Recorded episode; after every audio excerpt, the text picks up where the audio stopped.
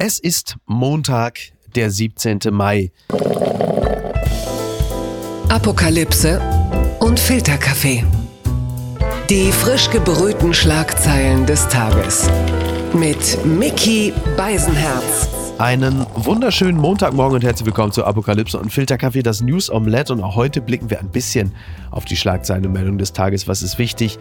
Was ist von Gesprächswert? Worüber lohnt es sich zu reden? Und sie kann es mir gewiss sagen, denn ohne sie geht hier eigentlich überhaupt nichts raus. Sie ist der weltgrößte News-Junkie, die Frau meines Herzens.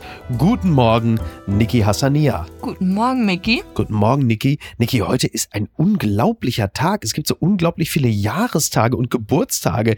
Enya wird heute 60. So, und äh, dann äh, Königin Maxima wird 50 und selbst Cosma Shiva Hagen wird 40, was uns unweigerlich ein bisschen daran erinnert, dass wir alle also ich zuvorderst. Wir sind alt. alt. Wir sind alle alt. Ja, ja. ja. Was übrigens auch noch angemerkt sei, heute ist Internationaler Tag gegen Homophobie. Das ist ja sehr schön und ich möchte an dieser Stelle sagen, ich hoffe ja, dass heute reichlich homosexuelle Paare getraut werden, damit die katholische Kirche ein bisschen mitfeiern kann. Das wäre doch eigentlich ganz schön, oder? Ja, unbedingt. Und auch wieder diese bittere Erkenntnis, dass erst seit 1990 durch die ähm, Generalversammlung der WHO beschlossen wurde, dass Homosexualität von der Liste psychischer Krankheiten gestrichen wird. 1990, das ist, kommt mir vor wie gestern, also wie spät ja. ähm, anzuerkennen, dass es keine Krankheit ist. Irre. Ja. Ja, das ist tatsächlich äh, wirklich Wahnsinn. Und wir bleiben noch ein bisschen im äh, Bereich der geistigen Verwirrung. Die Schlagzeile des Tages. Nach Vorfällen bei Demos hartes Vorgehen gegen Antisemiten gefordert. Das berichtet die Tagesschau. Nach antisemitischen Vorfällen bei Demos hat Innenminister Seehofer ein hartes Durchgreifen angekündigt. Linkspartei und FDP sprachen sich im Bericht aus Berlin ebenfalls für ein konsequentes Vorgehen aus. Zitat Seehofer, wir werden nicht tolerieren, dass auf deutschem Boden israelische Flaggen brennen und jüdische Einrichtungen angegriffen werden. Dass ihm das jetzt einfällt, ne? vielleicht hat er in der Quarantäne Nachrichten gelesen, Seehofer, man weiß es ja nicht genau. Denn das muss man ja klar sagen. Also es ist ja jetzt nicht so wahnsinnig neu. Es gibt ja auch die Statistiken, dass antisemitische Straftaten sich verdreifacht haben innerhalb der letzten äh, Jahre. Boshafte Unterstellung meinerseits. Ist es Horst Seehofer vielleicht auch ein bisschen leichter gefallen, ähm, da jetzt mit aller Härte des Gesetzgebers gegen vorzugehen, da die äh, letzten antisemitischen Ausfälle äh, zuletzt stärker muslimisch geprägt waren, beziehungsweise Migrationshintergrund haben? Zuckt Horst Seehofer möglicherweise da ein bisschen heftiger? Interessant interessant. Ja, ich finde generell in ähm, Deutschland richtig und wichtig, dass jüdische Einrichtungen, ähm, und ich hatte nachgelesen, seit ähm, den Münchner Anschlägen da während der Olympischen Spiele mhm. 1972 unter Polizeischutz stehen. Ja. Und das war ja zuletzt auch die Katastrophe in Halle, ja. dass die Synagoge eben keinen Polizeischutz hatte. Und generell, ich habe immer komisch geguckt auf der einen Seite, da ich mir dachte, Mann, dass man in der heutigen Zeit vor, vor eben jüdischen Einrichtungen Polizeischutz braucht. Aber ähm, nach den Demos wird deutlich, ja, zu Recht, ja, zu Recht. absolut, ja, ja. Und es gibt ja ähm, diverse Regionen, Bereiche, Stadtteile äh, in Deutschland, äh, da ist man gut beraten, nicht mit Kippa durch die Straße zu laufen und äh, auch äh, Reporterinnen, die Hebräisch sprechen, müssen plötzlich mitbekommen, dass äh, irgendwelche äh, Sprengkörper fliegen. Also die Situation hat sich dramatisch verschärft und egal wie die Motivation ist, ist es auf jeden Fall sehr gut und richtig, dass Seehofer da nochmal ganz deutlich macht, dass Deutschland mit aller Härte dagegen vorgehen will. Ja. Blattgold. Union und FDP kritisieren Baerbocks Pläne für Kurzstreckenflüge, das berichtet die Zeit. Die grüne Kanzlerkandidatin will Kurzstreckenflüge perspektivisch abschaffen. Union und FDP lehnen eine solche Maßnahme ebenso ab wie Preiserhöhung. Ulrich Lange von der CDU-CSU-Bundestagsfraktion sagt, ein Verbot von Kurzstreckenflügen und massive Preiserhöhungen im Flugverkehr seien der falsche Ansatz. Ja, Baerbock hatte der Bild am Sonntag vorher gesagt, dass äh, im Sinne des Klimaschutzes perspektivisch die Abschaffung von Kurzstreckenflügen unumgänglich sei. Da geht es um die klimagerechte Besteuerung von Flügen und halt eben die Dumpingpreise. Und na, ich meine, ne, wir alle kennen das. Es ist irre, wenn die Taxifahrt zum Flughafen teurer ist als der Flug. Andererseits, fahr mal in München zum Flughafen von der Stadt. Ähm, das, dann muss halt einfach die Taxifahrt. Ob ich, nein, es ist ja nun kein Geheimnis, dass ich mit einer Flugbegleiterin zusammen bin von der Lufthansa. Da ist das natürlich hier in diesem Haus auch ein spezielles Thema. Aber es ist für mich schon sehr logisch und nachvollziehbar, dass man Kurzstreckenflüge innerhalb Deutschlands versucht, so gut es eben geht, einzudämmen. Das bedeutet aber im Umkehrschluss natürlich auch, dass man Alternativen anbieten muss. Und das bedeutet natürlich, dass die Bahn auch eine kostengünstige und strukturstarke Alternative sein muss. Und das ist sie ja. auf vielen Strecken eben noch nicht. Und da hätte einfach ein Blick Richtung Frankreich gereicht, ähm, es PR-technisch schlauer zu machen. Da kam ja auch vor, vor zwei Monaten, glaube ich, die Meldung, dass man Inlandsflüge in Frankreich, ja. die mit dem Zug äh, in maximal zwei Stunden zurückgelegt werden können, ja. verbieten wird. Und ähm, da ist aber die Priorität dann auch, dass man die, die Zugverbindungen verbessert und die Preise auch attraktiver macht. Und ich finde, das ist ein viel besserer Ansatz, als zu sagen, ey, wir erhöhen die Flugpreise, wo dann eben sich äh, Familien oder Menschen mit Geld einfach dann diese Umweltdreck schleudern. Äh, ich sag nur Düsseldorf-Frankfurt, solche Verbindungen ja, ja, gab es ja mal, ja. leisten können. Und das, das finde ich einfach irgendwie so, denn der Fokus sollte dann wirklich sein, macht die Bahn günstiger, sorgt dafür, dass die Bahn in alle Regionen auch hinkommt, also macht Bahnreisen einfach attraktiver und dann löst das, glaube ich, echt der Markt. Also wenn du das preislich so attraktiv machst und jeder weiß, wie es mit dem Flughafen ist, ja, da fährst du auch erstmal raus, ja, musst dann warten, bis genau. dein Gepäck ankommt. Also an sich ist Bahnfahren ja viel komfortabler. Du kommst mitten in der Stadt direkt an. I get it aber dann macht es auch preislich angenehmer. Genau, ich komme tatsächlich, was das Fliegen angeht, innerdeutschlands eigentlich mittlerweile nur dann ins Grübeln, wenn es um die Strecke Hamburg-München geht, weil es halt echt wirklich lange dauert und manchmal in Anführungsstrichen muss es dann halt schnell gehen. Aber in der Regel ist die Bahn natürlich das komfortabelste Verkehrsmittel, aber halt eben auch echt teuer. Eine Bahncard 100, wie ich sie habe, ist echt sehr teuer übers Jahr. So, das andere, die, die Dumpingflüge, die günstigen Flüge, das kann ich natürlich nachvollziehen, dass die Grünen das äh, verteuern möchten und es ist natürlich auch absoluter Unsinn, dass Flüge nur 29 Euro kosten. Ich äh, behaupte aber mal, wenn die Grünen eine Partei sein wollen, die nicht nur Besserverdiener anspricht, dann müssen sie natürlich schon zusehen, dass sie Flüge so besteuern, dass der in Anführungsstrichen einfache Bürger sich künftig aber noch seine Flugreise zu seinem Sehnsuchtsort leisten kann kann. Ansonsten wirbt diese Partei an den Bedürfnissen vieler Leute vorbei. Denn natürlich ist Mallorca der Sehnsuchtort für den einfachen Bürger, so, ein, so eine Art Gerüstbauer-Elysium. Und äh, wenn man einfach sagt, pass auf, die Flüge werden so teuer, dass das für euch unattraktiv ist, das ist natürlich schwierig, denn die reichen Leute, denen ist es relativ gleich, ob die Steuer so hoch ist, dann kostet der Flug halt demnächst dann nicht mehr, keine Ahnung, 300, sondern 400 Euro. Für reiche Leute spielt das keine große Rolle. Aber mhm. dann bleibt es halt am Ende auch Klientelpolitik. Übrigens, was ich im Zusammenhang mit den Grünen wirklich wahnsinnig interessant finde, das ist so meine Beobachtung. Wir hatten das jetzt ja gerade auch, als wir diesen Clip besprochen hatten, äh, als Baerbock sich so ein bisschen herablassend über Habeck in dessen Beisein äußert. Äh, das haben wir ja hier ja auch amüsiert und entspannt besprochen. Na, da ist aber was los. Also gerade im Zusammenhang mit den Grünen erlebe ich aber derzeit eine fragilen Kirmes. Das ist wirklich erstaunlich. Die einen toben, weil man nicht sofort sich also höchst erzürnt über diesen herablassenden Ton von äh, Baerbock ereifert hat. Die anderen wiederum sind also schockiert, dass man diesen Clip überhaupt besprochen hat, weil man da quasi äh, den Narrativen der Rechten und der Springerpresse, dass man drauf reingefallen ist, dass man überhaupt es wagt, darüber zu sprechen. Also das wird noch ein sehr interessanter Wahlkampf. Und wenn jede kritische Medien Empörungslust? ja, ja, man merkt, also es ist, es ist halt wirklich, das war schon augenscheinlich, dass man merkt es jetzt auch, weil jetzt dann natürlich Clips kursieren, wo Annalena Baerbock sich vor gar nicht allzu langer Zeit auch über das Thema Israel äußert, dass sie sagt, dass halt eben auch zum Beispiel U-Boot-Lieferungen an Israel nicht gingen und dass sie äh, nichts davon weiß, dass Homosexuelle im Iran gehängt werden. Und dann gilt es plötzlich schon als unanständig, dass man solche etwas datierten Clips von Baerbock dann im Netz kursieren lässt, weil das ist ja nicht brandneu. Das sind aber dieselben Leute natürlich, die ältere Aussagen von Merz, Scholz, Laschet immer lustvoll sofort rausgraben, um äh, deren fragwürdige Gesinnung zu belegen.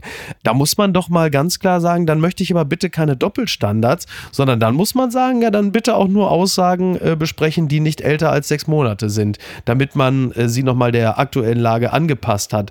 Oder man lässt es generell sein oder man lässt es für alle gelten. Und das finde ich, da merkst du halt eben auch, wie teilweise schon fast religiös aufgeladen dieser Wahlkampf ist.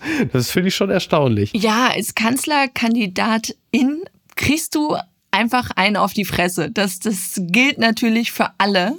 Aber ich muss auch fairerweise sagen, ähm, jetzt als die Debatte auch war, was ihren Uni-Abschluss anging, und da dachte ja. ich mir wirklich, ich habe mich schon vorher über äh, Plagiatsvorwürfe bei Doktorarbeiten, sei es bei Giffey und Co., geärgert, ja. weil ich mir dachte, boah, es ist doch so egal. Es ist so egal. Also ich gehörte auch zu denen, die gesagt haben, ein Kevin Kühnert ohne Uni-Abschluss macht trotzdem einen guten Job, lass ihn doch da sein. Also so dieses, ja, dieses jemanden diskreditieren wollen aufgrund mangelnder, ja, Uni-Abschlüsse. Akademischer Grade. Das ja, hat ja. mich immer genervt, aber bei ihr ist es ja auch noch wirklich Fake News, ja. Also sie hat ja, diese wirklich sogar mit Auszeichnungen Abschlüsse und da merkte ich schon, dass äh, sie tagelang trendete wegen so einem Mist und dann denkst du dir, ja, das ist schon jetzt wird es langsam unverhältnismäßig, was, total, das, total. Äh, was die Arschtritte angeht. Ja. Absolute, ja genau, da muss man halt auch ganz klar differenzieren. Also das eine ist eine klare Diskreditierungskampagne. Also der, am nächsten kommt noch die Frage, ob sie wirklich auf Hawaii geboren ist. Und genau. das andere, und das andere ist natürlich eine absolut legitime, kritische Auseinandersetzung mit innenpolitischen und auch natürlich außenpolitischen Positionen. Also wer Laschet dafür kritisiert, dass er äh, vor ein paar Jahren eine fragwürdige Position bezüglich Assad vertreten hat, der darf natürlich auch selbstverständlich dann nicht erschüttert zusammenzucken, wenn man Baerbock kritisch befragt zu ihrer damaligen und offensichtlich ja auch jetzigen Haltung zum Thema Waffenlieferung und Unterstützung von Israel. Ganz einfach. So. Die unbequeme Meinung. Wir alle wollen in den Urlaub. So, jetzt redet er. Redaktionsnetzwerk Deutschland zitiert Michael Kretschmer, den Ministerpräsidenten von Sachsen. Kretschmer für mehr Freiheiten nach erster AstraZeneca-Dosis. Der sächsische Ministerpräsident fordert mehr Freiheiten beim Reisen auch für Bürger, die bisher nur eine erste Dosis des Corona-Impfstoffs AstraZeneca erhalten haben. Zitat, wir alle wollen in den Sommerurlaub fahren. Eine Erleichterung kann ich mir sehr gut vorstellen. Wer mit AstraZeneca geimpft wird, sollte schon drei Wochen nach der ersten ersten Dosis mehr Freiheiten bekommen. Das finde ich einen ganz interessanten Ansatz.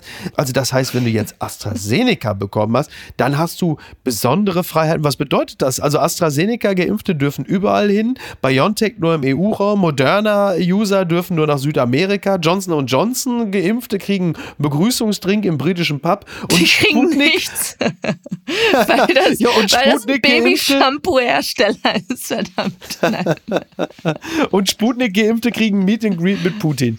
Also jetzt der absolute Lockerungskarneval. Also korrigier mich, wenn ich falsch liege, aber zwischen wir müssen jetzt noch mal alles dicht machen, um die Inzidenzen zu senken und diesem Lockerungskarneval, den wir jetzt gerade erleben, vergingen gefühlt auch wieder nur fünf Tage. Was ist eigentlich, wann war das? War ich da in Quarantäne, in Isolation oder wann ist das passiert? Also ich gehöre ja zu denen, die den, dem Volk echt viel zutrauen. Aber ich ganz auch, ehrlich, wenn, wenn wir schon alle gerufen haben, ich bin verwirrt und Flickenteppich, als es in ja. manchen Bundesländern Ausgangssperren gab oder in manchen keine, da denke ich mir, jetzt ähm, sorgst du für eine Zweiklassen-Impfgesellschaft. Du hast eh schon die Geimpften, Getesteten und Genesenen und jetzt wirfst du auch noch erste und Vollgeimpfte rein und dann noch Wahnsinn. welcher Impfstoff. Wahnsinn, da bleiben wirklich. nur noch Fragezeichen und du denkst, ja, blickt keiner mehr durch. Die Impfampel kommt. Nein, das ist wirklich, das ist wirklich kompletter Wahnsinn, zumal es ja auch so ist, dass äh, die erste Impfdosis ja noch gar nicht den vollen Schutz bietet. Es gibt ja auch berühmte, prominente Beispiele, denen es ja auch passiert ist, dass sie nach der ersten Impfung halt eben sich dann doch noch das Virus eingefangen haben und im Zweifel dann vielleicht, also es geht ja dann auch um den Verlauf und die Infektiosität. Also es ist halt einfach, was ich hier gerade erlebe, ist wirklich, also wäre die Pandemie ein dicker Knöchel, dann würden wir jetzt nicht langsam wieder spazieren gehen, sondern direkt Salsa tanzen wollen als Gesellschaft. Und da denke ich manchmal, Leute, es ist doch alles gut, aber lass es uns doch langsam angehen. Ihr müsst doch jetzt nicht sofort auch die ganzen Innengastronomien wieder öffnen. Wann ist denn das passiert? Ich bin ja auch für Lockerung. Ich finde das ja super, vor allen Dingen, weil ich mit ein bisschen Glück heute endlich aus der Quarantäne darf, aber oder Isolation heißt es ja in meinem Fall. Ich bin ja wirklich krank gewesen. Tja, also es ist spannend. Äh, übrigens, was ich sehr lustig fand, der Satz, Kretschmer fordert mehr Rechte. Äh, da habe ich gedacht, ich, ich, hätte eigentlich gedacht, in Sachsen hätten sie schon genug davon, aber das ist vielleicht, das ist, ähm, gut, also Kretschmer will mehr Rechte, Laschet hat sie schon, nämlich in Südthüringen und das bringt uns unweigerlich hierzu. Twitter, 280 Zeichen Wahnsinn. Merken Sie sich diesen Hashtag Laschet, denn er wird heute Abend trenden. Armin Laschet ist heute Abend um 20.15 Uhr im Gespräch auf Pro7. Ich wollte erst sagen zum Kanzlerinterview. naja, gut. Also ein Prominenter, der bei Pro7 Ansehen und Sozialprognose riskiert, ist das noch ein Politikerinterview oder schon das Duell um die Welt? Ne? Bei Männerwählen, äh, bei Laschet finde ich das so spannend bei diesen ganzen Interviews. Das ist ja so, das hat so ein bisschen was von diesem, wie heißt der Tom Cruise Film, Edge of Tomorrow oder täglich grüßt das Murmeltier. Immer wieder antreten, jedes Mal wieder sterben, es jedes Mal wieder aufs Neue versuchen. Ich habe bei Laschet, das fiel mir schon bei Anne Will auf, der hat immer dieses passiv-aggressive, nervöse Lächeln. Und am liebsten ja. würde ich ihn kurz rausbegleiten, ihm ein Kissen in die Hand drücken und sagen, schrei da einmal richtig rein, lass alles raus und dann geh wieder zurück und lass das mit dem Lächeln. Ja. Lass es. Ja, ja, interessant. Da ist so viel unterdrückte Wut. Ich, ich finde das ganz spannend zu beobachten. Wer, wer führt das Interview diesmal, weißt du das? Naja, das, das werden ja wieder Linda Zerwakis und Louis Klamroth sein. Und Louis Klamroth, also an dieser Stelle auch nochmal liebe Grüße, äh, der das auch sehr gut gemacht hat gegen Scholz, wie ich finde. Der hat es ja geschafft, Scholz sogar ein bisschen Farbe ins Gesicht zu treiben. Was wäre das jetzt bei dem Interview heute Abend für eine Schlagzeile? Klamroth macht Laschet rot. Ne, das wäre doch toll.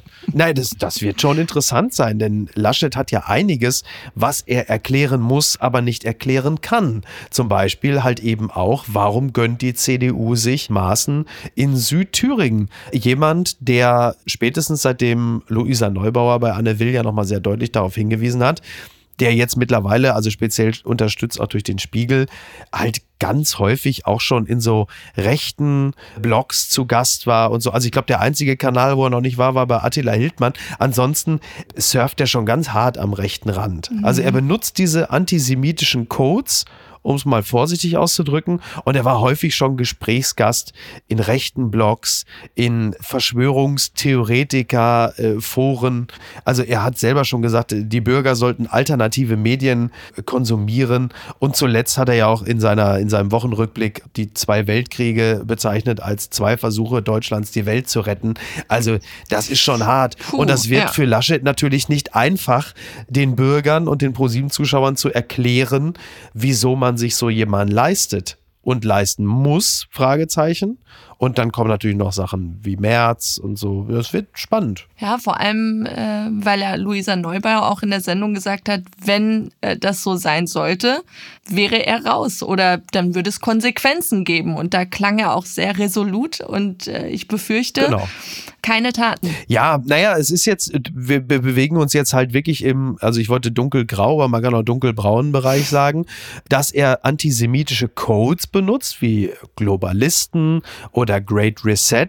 Das ist aber natürlich noch mal ein bisschen was anderes, als sich explizit antisemitisch zu äußern. Und darauf wird natürlich Laschet und auch andere sich berufen, äh, aus ihrer Position nachvollziehbarerweise, weil sie sagen, das ist ja hier jetzt nicht offensichtlich antisemitisch, aber das sind halt einfach Codes, die in entsprechenden Foren natürlich auch als das verstanden werden, was sie sind.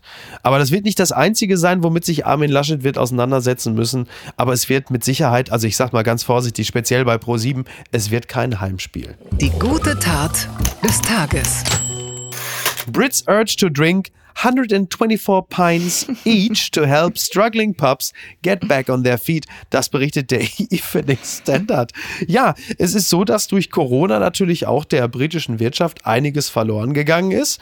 Und um wieder auf den Schnitt zu kommen, muss der durchschnittliche Brite in diesem Sommer 124 Pints trinken. Also so, so Barney Gamble-mäßig. Lassen Sie mich durch. Es geht um unsere Wirtschaft. Frag nicht, was dein Land für dich tun kann. Homer, frag, was du für dein Land tun kannst. Das ist dann so nach Live so Aid gut. und Band Aid so. Ich komm von Beer Aid. Ich bin der Bob Gelder vom Zapfhahn. So. Aber da musste ich auch sofort an Belgien denken. Die haben ja wegen des Lockdowns auch so viele Fritten im Überhang gehabt, dass sie dann das Volk animiert haben, doch bitte ganz viel Pommes frites zu essen. Und genau wie mit dem Bier jetzt befürchte ich, ja, die Intensivstationen werden jetzt keine Corona-Patienten mehr haben, aber dafür dann ganz viele mit Fettleber oder Leberzirrhose. Ja, stimmt, ne? Do they know it's beer pong time? Ja, das wird also, ähm, der Slogan ist in diesem Jahr, das Bier gewinnt. Und das ist doch toll. Gewinner des Tages. ist Thomas Hitzelsberger. Die Stuttgarter Zeitung berichtet, Vorstandschef des VfB Stuttgart, Thomas Hitzelsberger, spendet für Künstler in Not. Ja, es ist wohl so, dass der äh, Kollege Hitzelsberger ähm, mit einer privaten Spende in sechsstelliger Höhe den Kunstfonds der Bürgerstiftung Stuttgart unterstützt hat. Das bestätigte der Vorstandschef des Bundesligisten VfB Stuttgart den Stuttgarter Nachrichten. Zitat, Sport und Kultur in Stuttgart prägen das Leben in unserer Stadt. Sie gehören zu Stuttgart wie der VfB und der Fernsehturm, Klammer auf, und die Querdenker, haha, eine absolute Unverschämtheit. Nein, also äh, ganz große Klasse. Äh, wir wissen ja, dass äh, Thomas Hitzelsberger einer der, der stillen Stars der Bundesliga ist. Und das ist natürlich eine großartige Aktion. Und bescheiden wie er ist, hat er es nicht an die große Glocke gehängt. Aber hier wir mit unserem 48-köpfigen Rechercheverbund, wir haben es natürlich trotzdem rausgefunden und Ach, äh, möchten ihn ihn- an dieser Stelle. Wenn man Thomas Hitzelsberger vorher nicht schon geliebt hat, jetzt muss man ihn lieben. Er ist einfach echt der sympathischste Mann, den man in diesem ganzen Fußballzirkus äh, bewundern darf. Nee, echt toll. Ja, absolut. Wirklich ein sehr intelligenter, sehr warmherziger und sehr humorvoller Vertreter des deutschen Fußballs. Äh, davon kann man sich übrigens bei uns überzeugen, denn er ist am Freitag bei uns zu Gast und da freuen wir uns schon sehr drauf. Yay. Das gibt's doch gar nicht. Säugetiere können Sauerstoff über den Darm aufnehmen. Das berichtet die Zeit. Forschende, ja, musst du nicht so, brauchst du nicht zu lachen. Forschende wollen wissen, ob die rektale Beatmung auch am Menschen funktioniert. Die Methode könnte helfen, wenn Beatmungsgeräte knapp werden. Ja, es ist so, dass Säugetiere im Notfall Sauerstoff über den Darm aufnehmen können. Das geht einer Fachzeitschrift, äh, geht das daraus hervor. WissenschaftlerInnen äh, haben das erforscht und das, äh, das ist natürlich äh, absolut klasse. Also für uns alle. Das, also da bekommt der, der Satz gerade nach Corona, meine Lunge ist im Arsch, natürlich demnächst eine völlig neue Bedeutung. Das ist ja auch eine schöne Alternativoption, falls einem an der Unfallstelle eine Mund-zu-Mund-Beatmung äh, vielleicht zu intim ist. Ne? Auf der Intensiv Ich wollte gerade sagen, die Mund-zu-Mund-Beatmung heißt dann nicht mehr so. Aber Mund zu, ja, egal. Ja, ziehen Sie ihm die Hose runter. So. Aber drehen, drehen auf den Bauch. Ich bin, hier, ich bin gekommen, um Leben zu retten. Ne? Auf der Intensivstation ist Darmwahl. Na, es ist ja, also ist ja klasse. Ich habe ja, ich ja schon die ganze Zeit auch überlegt, auch was sowieso, also auch dieses, wir haben das ja immer spöttisch gesagt hier, also, also auch hintenrum, also Aerosole auch untenrum können ganz gefährlich sein. Also und jetzt das, aber also es ist ja faszinierend, oder? Was man so auf aufgrund dieser bunten Tierwelt, also das hat man wohl erst irgendwie an Fischen wie Schmerlen und Welsen erkannt, aber auch Seegurken und Radnetzspinnen können mit dem Darm atmen und jetzt will man rausfinden, ob das nicht auch am Ende auch für den Menschen gilt. Und das ist doch erstmal, also schon spannend, oder? Ich freue mich riesig. Das hat mich überrascht. Ja, dass der Mann schon 75 ist. Also heute ist ganz große, frei nach der RTL-Show Murmelmania. Ne, Sie werden es an den 875 Insta-Stories von Stucki heute erkennen. Udo Lindenberg wird 75 Jahre alt. Herzlichen Glückwunsch, ein Held aus einer Zeit, wo prominent... Happy Birthday! Ja, ein Held aus einer Zeit, wo prominente Hüte noch nicht aus Aluminium waren. Das ist doch klasse. Rock'n'Roll, ganz herzlichen Geburtstag, cool, alles gut, Stücke gemacht, ja, alles toll gesprungen, alles megamäßig, nur geil. Das ist eigentlich, vielleicht muss man also positiv das Gesamtwerk von Udo Lindenberg, negativ das Feld-, Wald- und Wiesenimitatoren wie ich seit rund 50 Jahren. Ja, so ein bisschen, alles geil, ne. So halt. Ja. Möchtest du dem noch was hinzufügen? Alles Liebe, alles Gute. Die unbequeme Meinung. kommt aus der Seite Extra-Tipp. Thomas Gottschalk schießt gegen Florian Silbereisen. Schlagerstar reagiert souverän. Ja, Thomas Gottschalk nimmt kein Blatt vor den Mund nach Dieter Bohlen und Günther Jauch schießt der Moderator nun auch gegen Florian Silbereisen. Es war wohl so, Tommy Gottschalk war Mitte der Woche bei einer Vorlesung an der Uni Heidelberg, warum auch immer, und er hat dann unter anderem so Sachen gesagt über Silbereisen, sagte, es ist ein Caroline Reiber-Klon, die Sendungen sind grenzwertig und fragwürdig. Und er geht noch weiter, Florian Silbereisen sei, es ist der größte Irrtum der Fernsehgeschichte. Und das wurde natürlich von den Medien wieder aufgegriffen, ist ja völlig klar. Und Gottschalk hat dann, also das Ganze natürlich, wie Gottschalk so ist, wieder so, hat sich bei der Bild dann öffentlich entschuldigt. Es ist, wer mich kennt, weiß, dass ich gegen niemanden etwas habe, auch nicht gegen den Silbereisen. Er ist, und dann kommt wieder klassischer Gottschalk, er ist ein ausgesprochen netter Kerl. Er wirkt aber in seinen Shows auf mich immer etwas gekünstelt, dass ich ihn deswegen als Irrtum bezeichnet habe. Tut mir jetzt schon wieder leid. Sorry, Florian, du hast ein Gut bei mir. Das, das ist so gut, ey. Ach, das ist so Ich finde so lustig, dass bei Thomas Gottschalk, man sagt ja, im Alter wird man milder so. Ja. Und bei ihm ist aber er wird so richtig fies und böse gerade. Ja, aber lustig halt einfach, Aber- ne? Fürchte dich vor älteren lustig, Männern, sie haben nichts mehr zu verlieren. Ja. Und ganz ehrlich, ich bin da voll bei Tommy. Also das mit dem künstlich, mach Hallo? ihn noch mal bitte. Na, ich zitiere jetzt einfach Silbereisen, wie er diesen Seitenhieb von Gottschalk gekontert hat. Silbereisen sagte nämlich selber, also auch über das Supertalent hat Gottschalk oft gelästert. Heute sitzt er dort in der Jury und findet die Sendung toll. Vielleicht leitet er irgendwann meinen Fanclub. So, äh, ganz lustig, aber ja, ja. alles andere als künstlich. Alles andere als Meine künstlich. lieben ja, Freunde, herzlich willkommen auf dem Traumschiff. Und hier ist mein Co-Pilot auf der Brücke. Es ist nicht der Zauberberg, aber der Eisberg vorweg. Flori, guckt nach vorne. Ich muss jetzt hier schauen. Ja, es ist toll. Bei Gottschalk liebe ich das. Ich finde es so wahnsinnig schade, weil er nämlich seinen Potschalk, den, den Podcast eingestellt hat. Und zwar deshalb, weil, wie er sagte, immer irgendwelche Redakteurinnen von Klatschblättern aus seinem Podcast dann zitiert haben. Und es sind Menschen, denen ich keine Zitate gegeben hätte. Und deswegen, und das finde ich super schade, weil ich den äh, Podcast von Gottschalk wirklich we wesentlich amüsanter fand als das meiste andere. Aber er hat es eingestellt, weil er sagt, ich will nicht, dass andauernd irgendeine Scheiße daraus zitiert wird. Finde ich echt sehr bedauerlich. Ja. Aber kann ich verstehen. Tja, Ja. wir kommen zu einem anderen älteren Herrn, der vielleicht noch weniger weiß, was er redet. Aber die Zitate, die da, also das ist jemand, wo man sagt, also wer hat ihn denn da schon wieder falsch zitiert? Aber es ist eigentlich immer er selbst, der es auch selbst geschrieben hat. Und das bringt uns zu. Und was schreibt eigentlich die Bild? Post von Wagner. Bist du bereit? Mach es. Lieber Gerd Müller, Ihr Uraltrekord von 40 Toren aus den 70ern wurde jetzt, 50 Jahre später, von Robert Lewandowski eingestellt. Verstehe nicht, warum alle jubeln. Man kann die 40 Tore von damals nicht mit den Toren von heute vergleichen. Das ist wie Star Wars und Pfeil und Bogen. Heute ist Fußball Hightech, Videoaufnahmen, Bluttest, Laktattest. Lewandowski ist mit einer Ernährungswissenschaftlerin verheiratet. Er ist wie ein Manneke. Wenn Gerd Müller Hunger hatte, aß er Kartoffelsalat. Es war die Zeit, in der man noch nichts von Bio wusste. Die Fernsehsendungen hießen Rappelkiste und Dalli Dalli. Man trug Schlaghosen und die ersten Mädchen trugen Minirock. Die Langer-Frisuren kamen auf. Es war doch der Vietnamkrieg. Es war eine ganz andere Zeit. 4000 Mark kostete Müller, damit er zum FC Bayern kam. Er war ein Jahrtausendgenie. Er bewegte sich im Strafraum wie ein Balletttänzer oder wie eine im Glas gefangene Biene. Er drehte, wendete sich, sauste herum. Er konnte sich um seine eigene Achse drehen, wie kein Mensch vorher. Er schoss Tore im Liegen, im Fallen und mit dem Hintern. Wie gesagt, es war vor 50 Jahren. Er ist heute 75, demenzkrank. Die Frage, ob er heute noch 40 Tore schießen könnte, soll man sich nicht stellen. Speziell, wenn man den Satz vorher gelesen hat. Legenden leben nicht zweimal. Herzlichst, Ihr Franz Josef Wagner. Ja.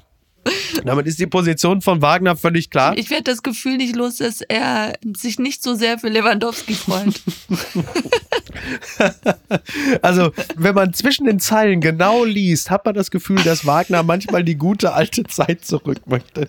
Und es, ähm, ja, oh Mann. Also halten wir einfach fest, zwei große Fußballer ihrer Zeit vereint in einem gemeinsamen Rekord und ja, Mai, was soll man dazu sagen? Wagner hat eine klare Position.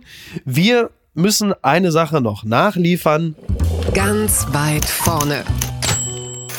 Und damit wollen wir das Kapitel auch wirklich endgültig beenden. Die Gratulationsarie für Thomas Schmidt, die ist ja teilweise länger als das Humboldt-Jahr, das muss man ja ganz klar sagen. Trotzdem ist die Gratulantenliste noch nicht ganz abgeschlossen, denn eine Person möchte auch noch gratulieren. Äh, Sie war nicht bei der Wahl zum schönsten Berliner bei, das muss man dazu ganz klar sagen, aber diese Person hat in Berlin auch schon mal eine Wahl gewonnen, immerhin. Und zwar äh, 98 und 2002. Und das ist ja nicht nichts. Bist du soweit, Niki? Spiel ab. Lieber Thomas Schmidt, herzlichen Glückwunsch zu dieser ungewöhnlichen Auszeichnung. Ich äh, beglückwünsche dich auch gerne, weil ich ganz sicher bin, dass ich niemals auch nur in die Nähe zu einer solchen Auszeichnung käme. Na, vielleicht auch gar nicht so sehr will. Der Altkanzler. toll. Der Altkanzler und Podcast-Kollege Gerd Schröder. Ist doch toll. damit, wäre, damit wäre die Schmidt die Woche für uns endgültig abgeschlossen. Mehr kann man nun wirklich nicht erwarten. Die Liste der GratulantInnen, äh, wow. Ja, Wirklich absolut. Macht Ja. sprachlos. Ja, wir bedanken uns ganz herzlich bei Gerhard Schröder und bei Bela Ander. Ja, klasse. Allen anderen wünschen wir äh, eine schöne, eine schöne Restwoche. Äh, ist ja erst Montag. Und äh, ja, we want you back for good, um es mit britischen Pubs zu sagen. Also, bis denn. Ciao. Bleibt gesund. Tschüss. Apokalypse und Filtercafé ist eine Studio Bummens Produktion mit freundlicher Unterstützung der Florida Entertainment. Redaktion Niki Hassania. Produktion Laura Pohl. Ton und Schnitt Niki Franking. Neue Episoden gibt es jede Woche montags, mittwochs und freitags, überall, wo es Podcasts gibt. Unerreicht gute Sprecherin der Rubriken Bettina Rust.